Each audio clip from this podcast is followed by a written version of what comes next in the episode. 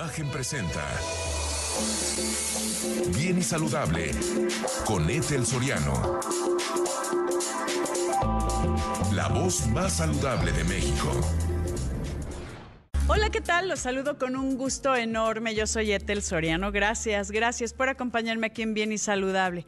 Pues hoy tenemos aliados Multiva y te doy la bienvenida, querido doctor Rafael Hurtado que hace mucho no te veo y me da muchísimo gusto saber de ti, hematólogo, coordinador del Departamento de Hematología del Hospital Ángeles del Pedregal, con este tema que es anemia por deficiencia de hierro. Cuéntamelo todo, querido Rafa.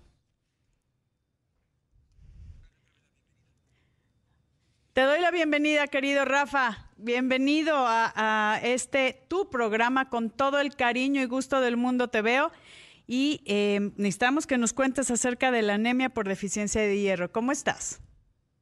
Bien, Etel, mucho gusto saludarte, gracias por esta entrevista y este con mucho gusto empiezo cuando tú me pidas. Por favor, queremos saberlo todo. ¿Qué es la anemia?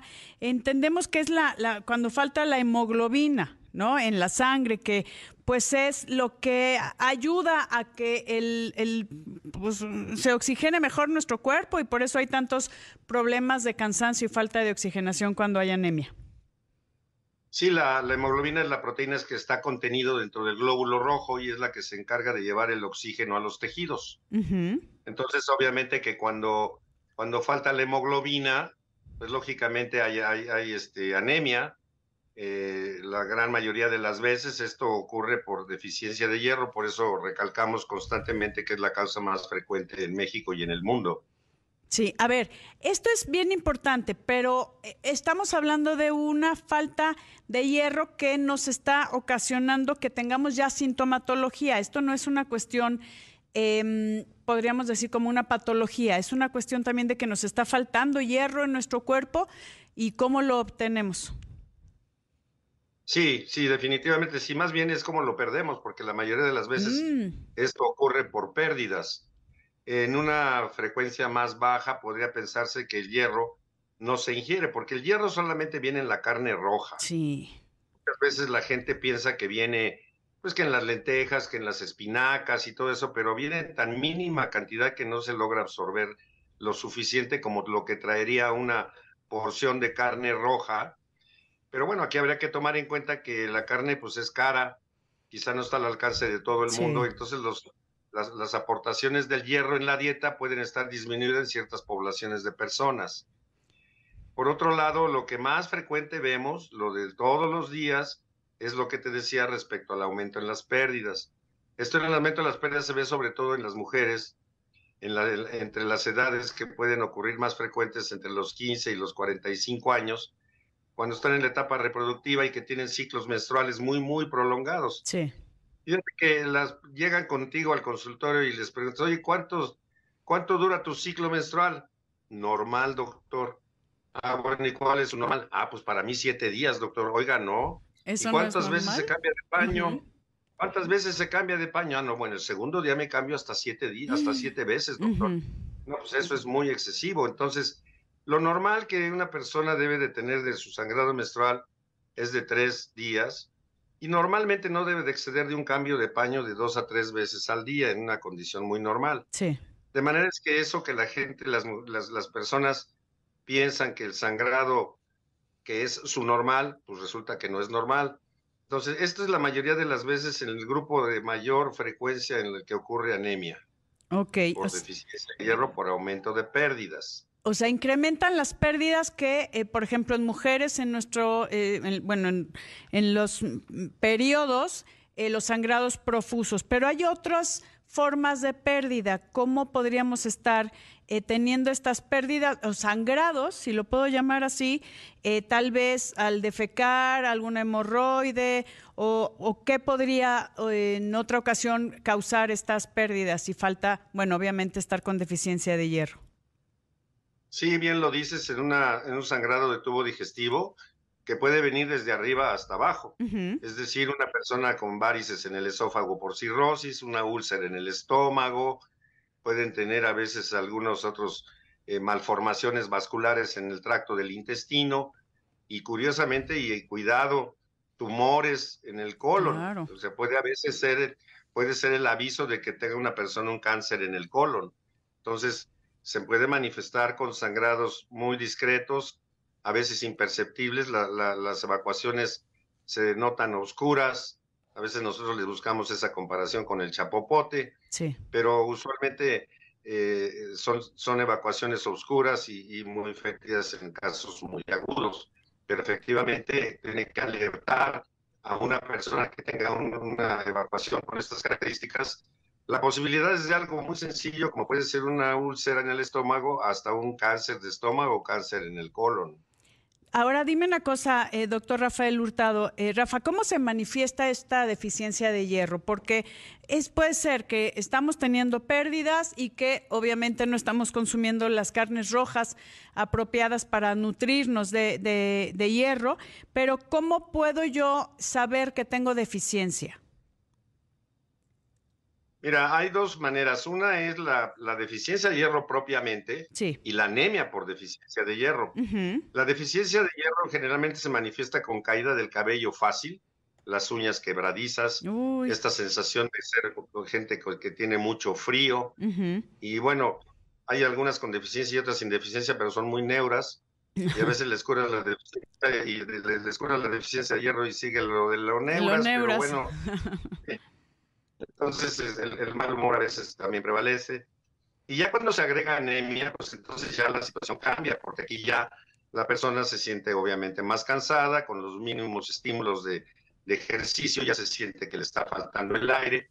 Y conforme más anemia existe, más profundos son los síntomas de anemia. Si ya nada más caminan unos cuantos pasos y ya sienten que les falta el, el aire, ¿no? Entonces, sí esto, esto es en casos ya más extremos de, anemia con deficiencia de hierro. Que aquí lo importante, querido Rafa, sería que si tiene algunos de estos síntomas y ha escuchado de anemia por deficiencia de hierro, se acerque a los especialistas como el doctor Rafael Hurtado, a quien agradezco enormemente con esta información, querido Rafa, y me da muchísimo gusto saludarte nuevamente. Un gran, gran abrazo. Muchísimas gracias, querido Rafa.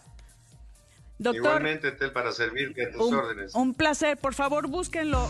Hoy se conmemora el Día Mundial contra el Dolor, cuyo objetivo es destacar la necesidad urgente de encontrar un mejor alivio para este sufrimiento Em, que eh, viven los pacientes. En 2019 se reconoció oficialmente el dolor crónico como una enfermedad.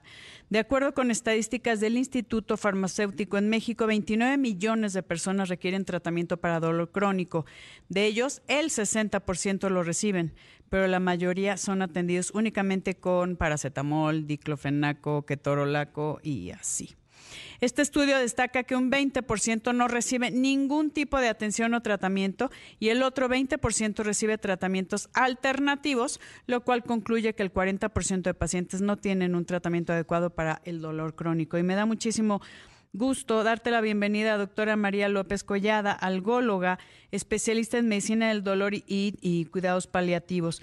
Con este tema tan importante que es el manejo del dolor y la medicina paliativa en pacientes con cáncer. Eh, pacientes que tienen mucho dolor y que no está no, están recibiendo la atención adecuada. El dolor es un, el, manejo del dolor es un derecho, querida María López, y te doy la bienvenida aquí a Bien y Saludable. Muchas gracias, Etel. Para mí es un honor el espacio. Muchas gracias por la invitación. Encantada de tenerte con nosotros y, y tenemos que hablar del manejo del dolor. María, ¿qué hacemos? Porque, digo, yo he estado muy cercana a, todo este camino, desde estar en clínicas del dolor, desde poder hablar de este tema tan importante y falta mucha difusión, falta preparación también de los grandes profesionales de la salud, que el manejo del dolor es un derecho que tenemos como pacientes y no tenemos por qué vivirlo como se está viviendo. Totalmente de acuerdo contigo, Ethel. Y lo has dicho creo que muy bien el manejo, el acceso a un tratamiento para dolor es un derecho humano. Y creo que una de las principales brechas que existen en México y en Latinoamérica y en el mundo es que empezando por la población general, muchas veces esta población no sabe que no es normal vivir con un dolor. Eh, falta mucha educación a los pacientes y también a los médicos, porque Si un paciente no sabe que, que, no tiene por qué aguantarse y que, bueno, aunque lo hayan operado, no tiene por qué estar aguantando esto, no va a buscar atención, nunca va a ir a un hospital porque piensa que eso es normal. Y por otro lado, habemos muy, realmente muy pocos especialistas en el tema. Urge que también los médicos que tienen su formación de medicina general tengan un poco más de entrenamiento en el tema, porque acabas de decir una estadística de 29 millones de mexicanos con dolor. Habemos alrededor de 350 especialistas en todo el país. Sí, y hay gente que no sabe que hay especialistas en el manejo del dolor, querida María. O sea, son los algólogos, que normalmente son médicos anestesiólogos, que hacen la subespecialidad de algología, que es el manejo del dolor. No es normal que se sufra de dolor aún y por favor, cuando le digan, es que te operaron, aguántate. No, no, no, no, no me aguanto. No me aguanto porque hay cosas para, para solucionarlo, ¿no? Hay, hay técnicas, hay procedimientos, hay muchas, muchas cosas que nosotros como pacientes tenemos el derecho de recibir y necesitamos esa, esa información y obviamente la educación de todos los profesionales de la salud. Sí, estoy, estoy de acuerdo. Es importante que los pacientes lo sepan y es importante que tengamos más entrenamiento los médicos que están en su entrenamiento de medicina general. Hay un estudio en donde se vio que en México un paciente puede tardar hasta dos años en que sea referido a una clínica de dolor o bien con un algólogo o con una algóloga. Dos años es muchísimo y el riesgo de que esto tarde tanto es que un dolor que está mal controlado por mucho tiempo se cronifica. ¿Y qué quiero decir con esto? Puede que la causa se esté resolviendo, pero queda una huella en el cerebro. Entre más tiempo tenga... Se cortó la comunicación. Eh, ahorita continuamos con la doctora María López Collada, pero él estaba comentando, mientras más pasa el tiempo, se queda esta huella y nosotros no debemos, porque, ay, ya, ya te tenemos otra vez, querida María, se cortó la comunicación, adelante. Sí, entonces lo que estábamos platicando es que entre más tiempo alguien tenga dolor, más riesgo va a tener de que nunca se le quite. Sí, de que sea crónico, de que se vuelva un dolor crónico. Y ahora, en pacientes con cáncer que tienes esta experiencia, ¿qué, qué pasa ahí? ¿Por qué hay tanto temor del el manejo de opioides? Como que también hay cuestiones legislativas, hay mucho desconocimiento, hay temor del uso de estos medicamentos que deben ser utilizados, eh, obviamente, por gente que sepa cómo hacerlo, pero que tienen, que, que ayudan a aliviar el dolor. Hemos visto en Estados Unidos y en otros países un problema pues muy fuerte, ¿no? Derivado de este y de algunos otros medicamentos. Es importante saber que ninguna sustancia es adictiva por sí misma. Existen factores de riesgo muy propios de lo que ha vivido cada persona. La gran mayoría de las personas que reciben algún tipo de opioide o incluso, sé que no estamos hablando de esto, pero incluso que en algún momento prueban una droga ilícita, nunca desarrollan una adicción. Así como la comida no es adictiva, pero para algunas personas sí, o las compras o ir al casino no es adictivo, pero para algunas personas sí los opioides no son adictivos por sí mismos, pero hay que saber, como tú bien lo has dicho, dónde deben de prescribirse y a quienes sí y a quienes no. No vamos definitivamente a, hacerle como hemos visto tal vez en algunos otros escenarios que te sacan un diente y ya vas para la casa con codeína o con oxicodona. Pero el dolor oncológico, sin la morfina y sus derivados, yo no sé qué haría. No, sé qué haría con los pacientes. Y esto ha sido desde que tengo memoria, que tengo alguien, un paciente con cáncer de páncreas, y digo, bueno, le voy a recetar morfina. Y hay pacientes que no he podido convencer, del que me dicen, no, no quiero que me dé eso, prefiero estar en mi casa con dolor y con dolor antes de que me dé algo así porque me voy a volver adicto. No, no, no. Sí, claro. A ver, es que hay un desconocimiento de nosotros como pacientes obviamente eh, del, del, también de parte de la comunidad médica que no tiene la preparación adecuada y por eso hay tantos cursos, congresos, estudios, tanto que se ha hecho eh, eh, la labor, por ejemplo, de Grunenthal, que es una empresa farmacéutica dedicada en su mayoría al manejo del dolor, que se esfuerza en que hasta legisladores este, estén manejando este tema y necesitamos enterarnos, pero necesitamos también confiar en ustedes, los especialistas. Si yo como paciente te digo no, pues ¿qué haces? Darme información nada más, ¿no? Y eso es bien importante y por eso estamos hoy eh, dando esta información a todo el país, querida María. Sí, algo importante siempre es para nosotros los médicos y las médicas es tener una muy buena relación con nuestros pacientes y que nos tengan confianza si uno va con un doctor o una doctora que no te inspira confianza, pues seguramente no te vas a pegar al tratamiento. y otra estadística que creo que es escandalosa es que el 50% de las fallas terapéuticas en medicina del dolor es porque el paciente no se tomó el tratamiento. no es tanto que los dolores eh, sean... Me, me, tengo que ir rapidísimo, querida María, una pausa y regresamos con esta información tan importante. Volvemos. Gracias. Seguimos aquí en Bien y Saludable y estoy platicando con la doctora María López Collada, algóloga, o sea que esto es especialista en medicina del dolor y cuidados paliativos. Por favor, comentábamos acerca de que eh, el dolor crónico, pues es una enfermedad y obviamente su tratamiento es un derecho.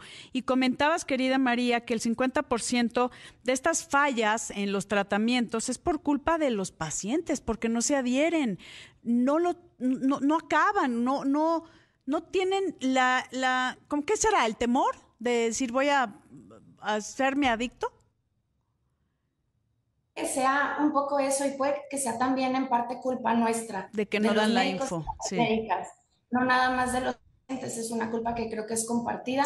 Porque los pacientes que no se adhirieron a nuestro tratamiento, pues les quedaron dudas en la consulta. Entonces, un buen mensaje de mí para los médicos y las médicas y para los pacientes es aprovechemos lo más que podamos la consulta para decir todo lo que queramos decir, para preguntar todo lo que queramos preguntar y eh, siempre construyamos una relación basada en la confianza con nuestros pacientes y con, con el doctor o la doctora. Así es. Y aquí es con, dando esta información, hoy que estamos eh, conmemorando el Día Mundial contra el Dolor, pues necesitamos hacer énfasis en la información adecuada y obviamente en las formas de tratamiento, que ya se dijo que el dolor es una enfermedad, el dolor crónico, eh, y se tiene que tratar como tal. Y como dijimos, y recalco, es nuestro derecho, pero necesitamos que la gente que lo trata sepa cómo manejarlo adecuadamente. Sí, necesitamos eso, necesitamos también eh, más personal dedicado a esto. Yo entiendo que el trayecto es largo, es difícil poder pasar los años de anestesia para después poder hacer esta subespecialidad. Necesitamos ser más y necesitamos no nada más concentrarnos en la Ciudad de México, Guadalajara y Monterrey.